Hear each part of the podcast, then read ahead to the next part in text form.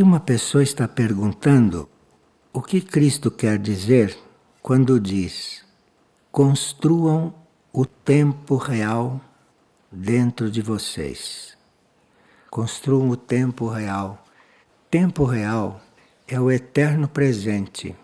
Tempo real é o momento presente. E o momento presente, bem vivido, vivido com aquilo que a necessidade mostra, porque às vezes a necessidade está mostrando uma coisa, mas nós queremos fazer outra. Porque o tempo real é aquilo que está acontecendo no presente, naquele momento. Então, é naquele momento que a gente precisa comparecer, que a gente precisa se doar.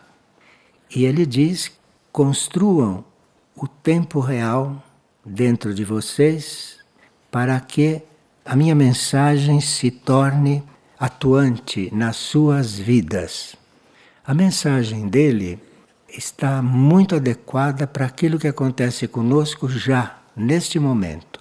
Por isso que ele está dizendo tempo real. E se nós estamos dentro do tempo real, nós estamos colaborando com aquilo que é a obra dele neste momento. Então, isso que quer dizer tempo real.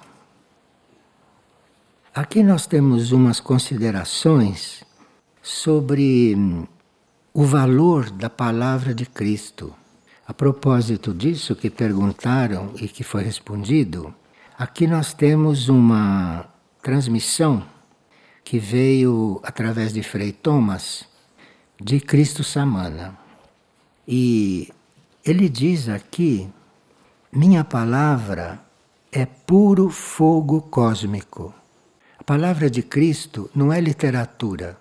Palavra de Cristo não é algo para vocês lerem, se distraírem, ou se cultivarem, ou ficarem sabendo coisas. A palavra de Cristo é para ser vivida, não é só para conhecer e se viver outra coisa. Então ele diz: minha palavra não é conteúdo e nem forma. Isto é, minha palavra não é inútil, não é uma coisa formal não é apenas um conteúdo expresso. Essas palavras são puro fogo cósmico vivificador. Então, se a gente está procurando uma forma de viver melhor através das palavras de Cristo, então vocês vão, sim, vão um dia ser professores de teologia vão ser professores de catecismo, né? vão ser professores de religião, mas não é para isso só que existem essas palavras. Essas palavras existem é para ser vividas. Se nós vivemos as palavras de Cristo, então nós vamos ser uma espécie de porta-voz dele, mas não porta-voz falando o que ele disse, mostrando como é que se vive então, quando você mostra como é que se vive, não há quem não veja, não há quem não compreenda. Porque o que ele propõe como vida, qualquer um de nós pode viver. De forma que é uma vida que é a expressão de cada alma. A alma de cada um vai expressar aquilo que a pessoa tem que viver. E aqui também entra naturalmente um trabalho de oração, para que a gente possa ir se afinando, alinhando não é, com essa proposta. E ele diz: Minha palavra não é conteúdo e nem forma, é puro fogo cósmico vivificador. Isto que nos leva a viver a palavra de Cristo é o fogo que ela tem dentro.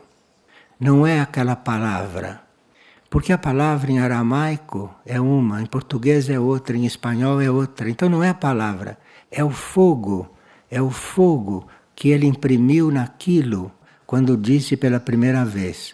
E que é um fogo que não se apaga. E cada vez que você se conecta com aquilo, em qualquer idioma que você esteja falando, você está emitindo aquele fogo, porque não é nada de conteúdo intelectual. É o fogo que fica impresso ali naquela ideia e naquele pensamento. Isso são coisas ocultas da vida crística, não? Vida à maneira de Cristo. E ele diz que minha palavra é vibração, vibração divina. O que ele emite vale como uma vibração divina, vale como um sinal divino, porque aquilo veio de um nível muito elevado, foi traduzido numa forma que nós podemos receber e entender. Então, se recebemos isto com o coração aberto e se recebemos isto imbuídos da ideia de vivermos isto, então nós vamos receber uma vibração. Em qualquer idioma que esta palavra seja dita, nós vamos receber uma vibração divina que enlaça com amor e redenção toda a vida aprisionada na matéria. Então, nós às vezes temos dificuldades de ouvir a palavra de Cristo direito, temos dificuldades de ouvir e de aplicar aquilo, porque aquilo tem uma vibração que liberta a vida aprisionada na matéria. Percebem o que quer dizer isto? Nós estamos habituados a sermos prisioneiros não sei se vocês repararam isto, que a gente está habituado a ser prisioneiro. Ser prisioneiro assim, você vê que tem um horizonte, mas você não pode caminhar por horizonte porque você está prisioneiro de coisas que você construiu e que te seguram, te prendem. E mesmo quando não é um laço humano que nos prende, mesmo que não seja um, um laço material, nós ficamos presos pela nossa situação a qual nós já nos acostumamos. Porque na nossa situação, por pior que seja, para nós é mais cômodo vivê-la do que viver o desconhecido. Então você tem uma situação na qual você se sente prisioneiro, literalmente prisioneiro. Você tem contratos morais, você tem contratos espirituais, você tem contratos no cartório. Você é prisioneiro de várias coisas. E a sua vida é aprisionada na matéria. Mas você já está habituada com isso, você já sabe como lidar com isso. Se você tem uma dor de cabeça, você toma uma aspirina. Se uma pessoa te diz um desaforo, você perdoa perdoa, acha que perdoou, e assim por diante. A gente se acostuma com uma série de comodidades. E assim a vida fica prisioneira na matéria. Quando, como Verbo divino e humanizado, caminhei pelos caminhos da Terra Santa, a cada anúncio da Boa Nova, potente eletricidade divina e cósmica era vertida na consciência da humanidade terrestre.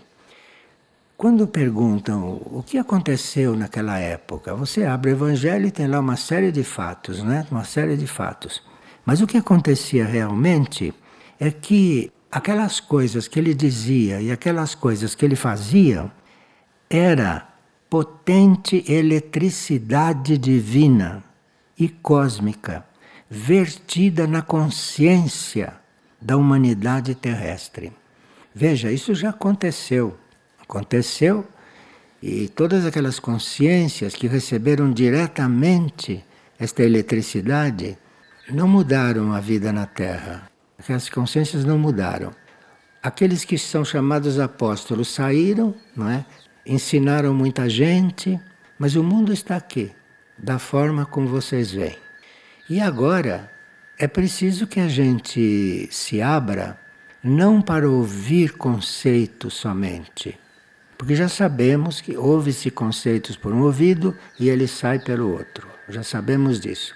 Então não se trata de ouvir conceitos. Se trata de, quando se está diante de uma leitura como esta, que não foi criada por um ser humano, foi um ser humano que a canalizou. Então, quando se está diante de uma coisa destas, a gente está procurando receber aquilo que tem de essencial, de real. E a gente vai receber segundo a própria abertura. ninguém vai receber isto da mesma maneira e nem na mesma proporção. Mas alguma coisa vai se passar conosco. Mesmo que a gente esteja fechado, isto vai bater na nossa porta. Se vamos abrir a porta ou não, bateu na porta. Já houve esta batida. Já aconteceu alguma coisa. Se isto encontrou uma porta semi-aberta, já vai encontrar um modo de entrar um pouco mais na nossa casa, não no nosso templo interior. E se encontrou uma abertura total, o que será que nos impede de viver aquilo em seguida? Porque se a porta estava fechada, se a porta estava semi-aberta, tudo bem. Mas digamos que em alguns, poucos, a porta esteja completamente aberta e isto entrou. E aí? O que aconteceu? Que diz: Por trás de cada instrução, palavra ou parábola emitida por meu verbo crístico, havia o fogo transformador da misericórdia divina do Pai Criador. O fogo transformador. De forma que nessas palavras, neste fogo, nessa eletricidade, está a misericórdia. Está aquilo que é a chave, a chave para nós podermos nos sentir livres, para nós podermos nos sentir libertos. Mas, por mais que a gente saiba que existe a misericórdia e que a misericórdia está disponível, por que será que a gente continua como está? Não é porque está acostumado com as coisas conhecidas que não vão nos trazer surpresas? Não é mesmo? Durante o período da minha vida pública e paixão, a descida dos fogos criadores do universo celestial saturaram de alta tensão evolutiva os éteres deste planeta escola. Isto é, o planeta ficou preparado. O planeta ficou preparado, o planeta ficou energizado, tanto assim que na vida que não é de superfície, na vida intraterrena ou na vida suprafísica, não nesta vida que vivemos aqui na superfície, existem seres muito mais evoluídos do que nós. Não um pouquinho mais evoluídos, bastante mais evoluídos do que nós, neste mesmo planeta. Nenhuma palavra minha foi desperdiçada ou emitida em vão. Ele não falou nada por acaso. Não é como a gente que anda falando, não serve para nada. Ele não emitiu uma palavra desperdiçada, emitida em vão. Tudo que foi falado tinha este fogo divino e cósmico. Mas representava sempre o ingresso de vibrações de cura, de transmutação, de liberação, reconversão, instrução e redenção no mundo interno dos seres. Pois ele diz: Meu verbo, verbo é aquela energia que está atrás da palavra. Tem palavra que é muda, que não tem verbo. São as nossas palavras. Mas quando a palavra sai do coração, ou quando a palavra sai da alma ou do espírito, aquilo não é mais uma palavra como a nossa. Aquilo é uma palavra que contém o verbo, que é aquela energia que dá vida para a palavra, dá toda esta qualidade para a palavra de transformar quem a ouve. Meu verbo guarda conexão profunda com a eternidade. Aqui que é o centro desta transmissão. É o conceito de eternidade. Porque nós estamos sempre pensando no amanhã e pior ainda, estamos pensando no passado. Então nós pensamos no amanhã e no passado, quando amanhã é só para você ver assim rápido o que tem que fazer. Agora, quando você pensa no passado, então aqui você está realmente prisioneiro. Prisioneiro. Meu verbo guarda conexão profunda com a eternidade. Eternidade é o momento presente. Agora nós estamos aqui, não é? Se nós estivéssemos aqui inteiros, estaríamos nos sentindo na eternidade. Mas nós estamos aqui pensando naquela cigarra que está cantando lá fora. Nós estamos aqui ouvindo aquela cigarra e dizendo está cantando muito alto, está me incomodando, ou não pensando nada, mas está ouvindo aquilo, entendeu? Então você não está no eterno presente. Você está fora daquilo que te é dado viver neste momento. E o que te é dado viver neste momento é aquela síntese, porque todas as nossas experiências, todas as nossas encarnações, isto tudo forma muito material, material em todos os níveis da nossa consciência. E em cada momento está se apresentando uma síntese de toda a nossa experiência. Mas nós estamos prestando atenção em outras coisas e perdemos isto, perdemos esta síntese. E o resultado é que vamos viver o momento seguinte da mesma forma que vivemos este. Amanhã acordamos, levantamos, fazemos as mesmas coisas que fizemos hoje. Porque não vivemos o momento presente que traria para nós a renovação traria para nós a possibilidade de sermos outros. Mas com esse sistema de pensar no passado e com esse sistema de viver no passado, fantasiando a respeito do futuro, nós perdemos esta grande oportunidade. Então vamos ver isto do eterno presente, isto do que está acontecendo agora, que é ali que está a coisa a ser vivida. Agora, se nós temos uma coisa a ser vivida aqui neste momento, e na mente estamos vivendo outra, e no nosso emocional estamos com o coração lá longe, pensando em outras coisas, às vezes o contrário do que está acontecendo aqui, então desse jeito nós vamos encarnando centenas de vezes. Cada um de nós tem centenas de encarnações, quando poderiam ser menos. Meu verbo guarda conexão profunda com a eternidade. Não é prisioneiro do tempo e nem do espaço material. Reconhecei assim meus evangelhos como um livro escrito com fogo espiritual. Então, ali nós temos algo a aprender ainda por que, que temos algo a aprender ainda? Porque não vivemos realmente aquilo.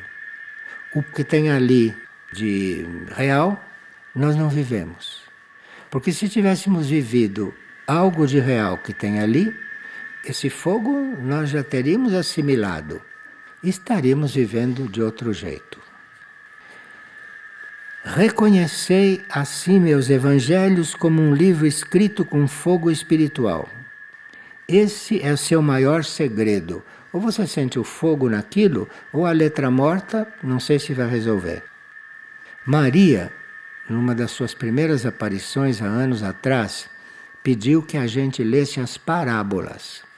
Porque naquelas parábolas tem algumas chaves de vida que nós, em geral, não aplicamos e que precisamos aprender a aplicar. Aquilo são situações que a nós são dadas viver. Ali não tem parábolas que a gente não possa viver. Tudo aquilo nós podemos viver. E ali estão as chaves de como se vive certas coisas. Mas as pessoas, sabe, as pessoas querem se distrair. Então tem um ou outro episódio ali das parábolas que eles ficam encantados com eles. Né? mas não, não chegam a viver. Mesmo ficando encantadas, não chegam a viver. Também minhas mensagens para este tempo, ele tem o Evangelho e tem as mensagens para este tempo. Estão imantadas com fogo divino para atrair para dimensões eternas os corações abertos pela luz da humildade. Humildade diante dessas coisas é uma situação que a gente precisa procurar viver. Porque humildade, nesse caso, quer dizer você está diante da palavra que está te tocando e você tem que estar neutro diante daquela palavra. Você tem que estar bem neutro. Você não tem que estar pondo ali julgamento algum, senão você não sente esse fogo. Você vai sentir o fogo daquilo que você está julgando. Isso é o fogo mental seu. Você pega isto e vai dizer: deixa eu ver se é isso, deixa eu ver se estou entendendo, será que é isso, por que, que não é assim? Isto tudo deturpa esta relação que você pode ter com isto. E isto é muito mais agudo nas transmissões de hoje, nas transmissões de hoje de Cristo. Se nós tivéssemos, a uma certa altura, feito um esforço para viver pelo menos uma parte daquilo que são as transmissões que ele tem nos passado nesses anos, nós estaríamos muito transformados, mas muito transformados mesmo. E talvez quando o karma permite, não? Quando a gente sabe lidar com o karma também e o karma está aberto para certas coisas, nós estaríamos já vivendo outras coisas e não mais as mesmas coisas.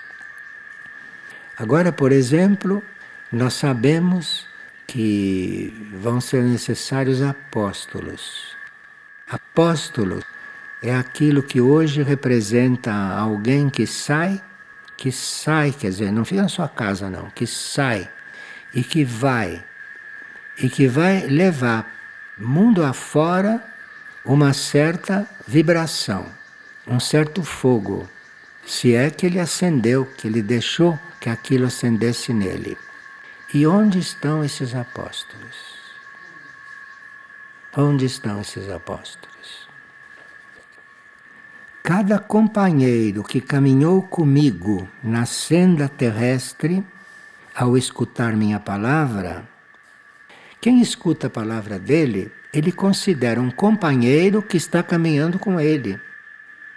Ele não está dizendo que nós devemos todos estar atrás dele fisicamente, mesmo porque ele não está no plano físico. Mas ele diz que seus companheiros são aqueles que caminham comigo na senda terrestre ao escutar minha palavra. Esse recebeu em seu interior potente fogo de amor universal. Claro que o fogo principal que nós precisamos, principalmente no mundo, na superfície deste mundo, é o amor universal. Não é? E por mais que a gente escute falar de amor universal, o nosso amor é sempre aquele. Então, Cada companheiro que caminhou comigo na senda terrestre, ao escutar minha palavra, recebeu em seu interior potente fogo de amor universal. Assim, o fogo da minha voz se tornou herança espiritual que entreguei a cada discípulo. Cada discípulo. Aqui, finalmente, a palavra herança está publicada de uma forma digna, não é? Nós entendemos por herança outra coisa, coisas roubadas que passam para a gente, então a gente fica ladrão, depois passa para o filho, para tudo. No início foi roubado. Foi roubado porque as coisas estão mal distribuídas. Então, se eu vou deixar uma herança, aquilo foi roubado de alguém. E aqui a palavra herança está sendo publicada no seu sentido espiritual. Então, herança espiritual que entreguei a cada discípulo. O fogo da minha voz se tornou a minha herança espiritual. Não roubou de ninguém para deixar para os descendentes. Sagrada chama que ainda brilha nas profundezas da consciência sagrado som que ainda ecoa no eterno presente dos registros universais. Porque aquilo foi tão forte, aquela encarnação, que tudo aquilo ficou gravado nos registros universais. Então aquilo ressoa até hoje. Nos registros universais as coisas não terminam, fica sempre registrado. Não é como a nossa imprensa que daqui a pouco está tudo descorado. Nos registros universais não tem isso. Aquilo está registrado lá. Daqui a 5 mil anos ainda está lá. Tudo registrado. Então não tem como não encontrar. Porque o registro universal é o próprio amor universal. Basta que você tenha intenção de encontrar o que está lá, que você vai encontrar. Aquilo vai fazer chegar até você. Por infinitos caminhos, vai, vai fazer chegar até você. Em essência, um monge, aqui ele está falando de monge, que serve muito para os nossos e para todos os monges, mas servem também para aqueles que têm alma de monge e que não são monges formais ou para aqueles que um dia na nova humanidade vão ter algo que se pareça com a vida dos monges.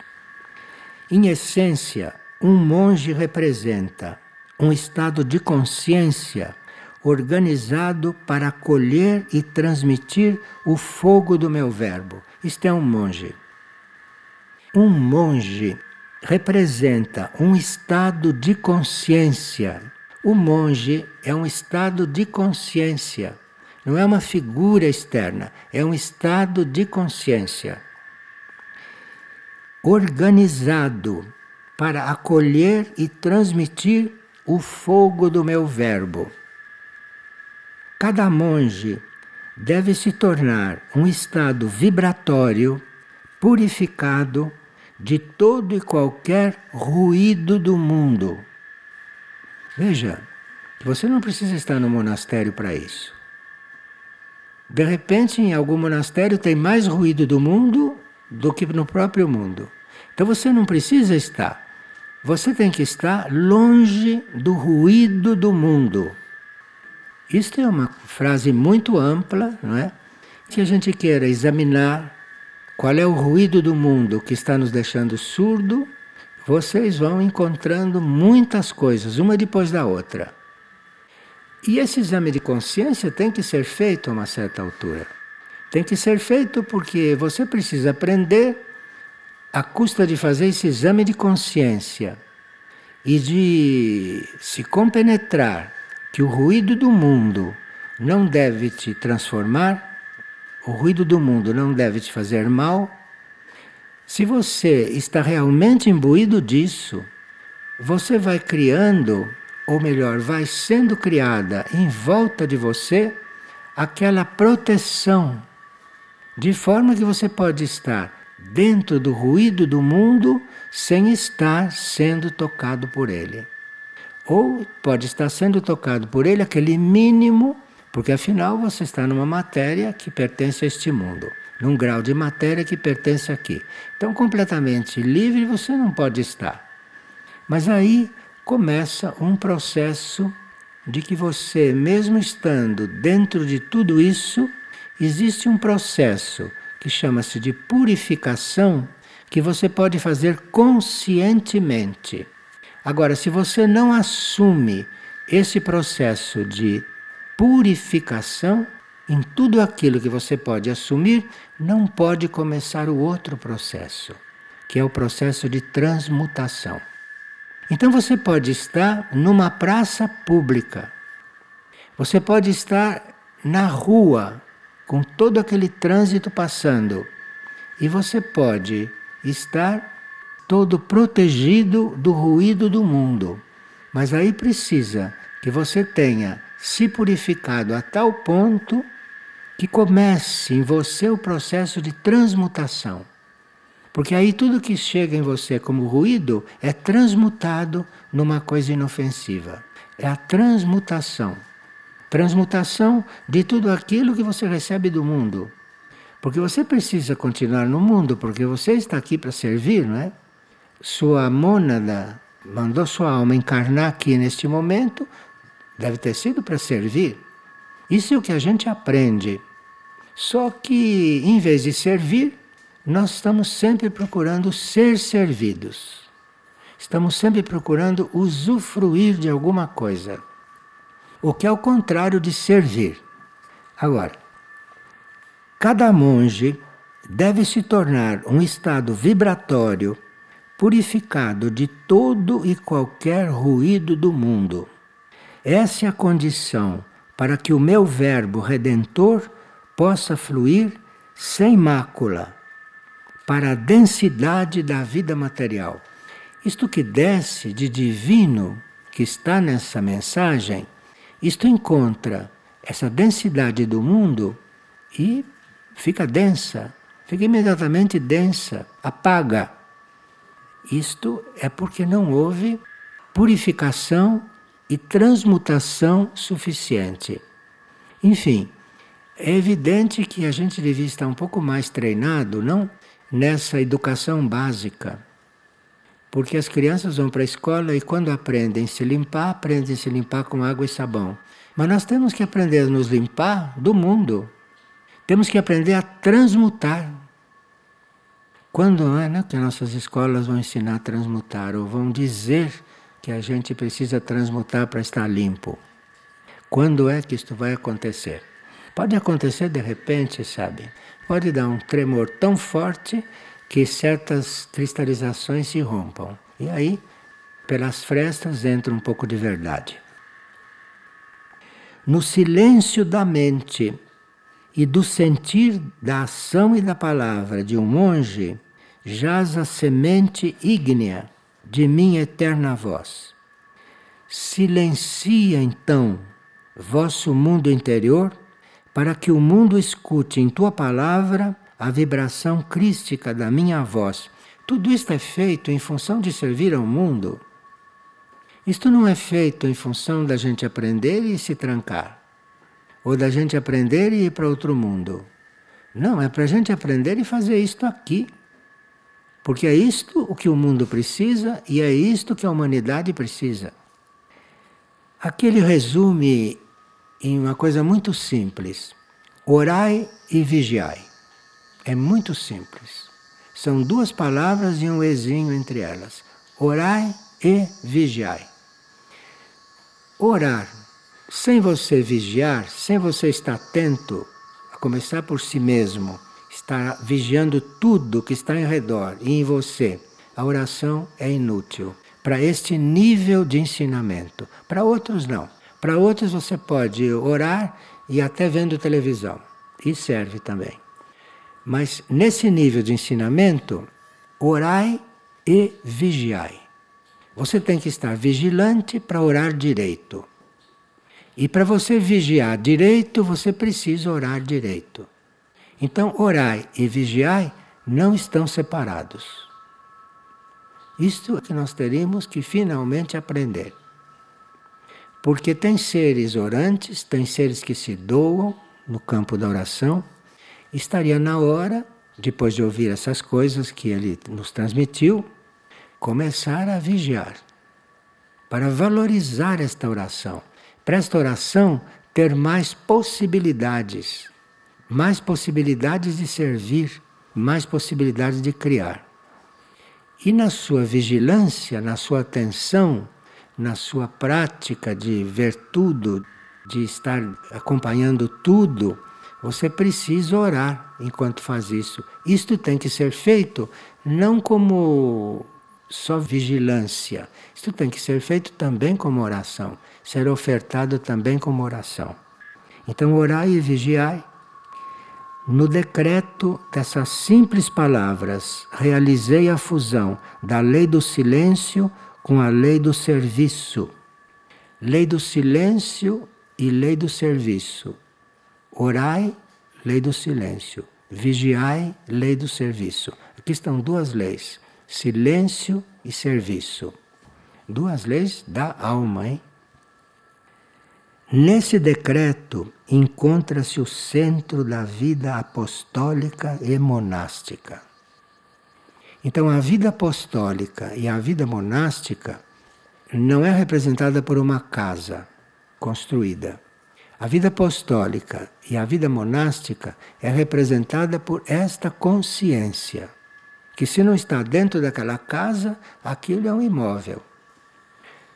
É dentro da consciência que essas coisas estão. Silenciar a própria mensagem para poder integrar a minha. Recordai sempre que o fogo da minha voz e palavra é a vossa herança. E será o vosso amor ao silêncio o fator que transformará teu toque em meu toque. Transformará teu olhar no meu olhar. Transformará tua presença na minha presença. E transformará vossa vida em reflexo de minha encarnação na esfera terrestre. Quer dizer, desse jeito você está vivendo como ele. Porque o que ele viveu aqui é acessível a nós. Porque um Cristo não é só aquilo que ele demonstrou. Um Cristo é algo cósmico. Está muito além daquilo que está nas parábolas, daquilo que está na. Está muito além de tudo isso. O que ficou aqui é o início para nós. É o início de uma caminhada infinita. Silencia, discípulo meu. Silencia. Silencia vosso mundo interior, para que o som das estrelas distantes dissipem as sombras da vossa consciência e revelem o sol eterno da minha presença em ti. Silencia é a regra que ele coloca para terminar. Silencia vosso mundo interior, para que o som das estrelas distantes dissipem a sombra da vossa consciência. Estrelas distantes simboliza o, os níveis de consciência muito elevados. Estrelas, para nós, é o que há de mais elevado olhando para o firmamento. Então, é de lá que deve vir esta cura. Mas se não há silêncio, se não há principalmente silêncio interior, isto não pode chegar aqui. Porque a falta de silêncio é como uma coraça que é formada. E o que vem deste mundo, o que vem dessa altura, é muito sutil demais para transpassar uma coraça. E sabei, quando nada mais tiverdes que escutar ou dizer ao mundo, terás encontrado a unidade com meu Verbo eterno e Criador. Quer dizer, este Verbo eterno e Criador não é falado. Este Verbo eterno está na origem, está atrás de tudo. E isso você vai encontrar é através do silêncio. E silêncio não é só físico. Silêncio é principalmente o silêncio interior. No nosso interior deve haver silêncio. E nesse momento serás espelho do meu amor universal a refletir o infinito para o vosso pequeno reino humano em redenção. Isso são, são discursos para quem está no processo de redenção, tem consciência de estar no processo de redenção e que quer ser redimido. Não está sendo redimido à força, está amando o processo de redenção. Então, essas transmissões são realmente aquilo que se pode chamar de um bálsamo. Um bálsamo que realmente cura. E a gente vai constatar isso é na medida que é fiel, que é fiel a esse contato, que é fiel a esse estudo, né? Esta, por exemplo, que a gente comentou, foi de agosto deste ano. E parece uma coisa para agora, não é? Isso foi para agosto. E se vocês pegarem aquelas de quatro, cinco anos atrás, parece que foi escrito agora. Porque isso tem a energia do eterno presente. Então não tem nada Nem na primeira transmissão, que parece antiga, parece conhecida, parece ultrapassada, porque elas estão no eterno presente, elas estão na eternidade. Se vocês pegam um livro, por melhor que seja, e leem daqui a 10 anos, parece que já li isto. Se você pega a primeira transmissão que houve, parece que você nunca leu. Com qualquer uma acontece isso. Se você estiver com o coração aberto e humilde. Porque ele pediu silêncio e humildade. Agora, sem humildade, a mente ocupa todo o espaço, a mente ocupa todo o tempo. E você está falando mentalmente, a mente está funcionando e aí não há humildade. Porque a humildade inclui esse vazio que você tem que criar. Inclui essa disponibilidade para não querer falar mais alto do que aquilo que vai falar dentro de você. Obrigado, então.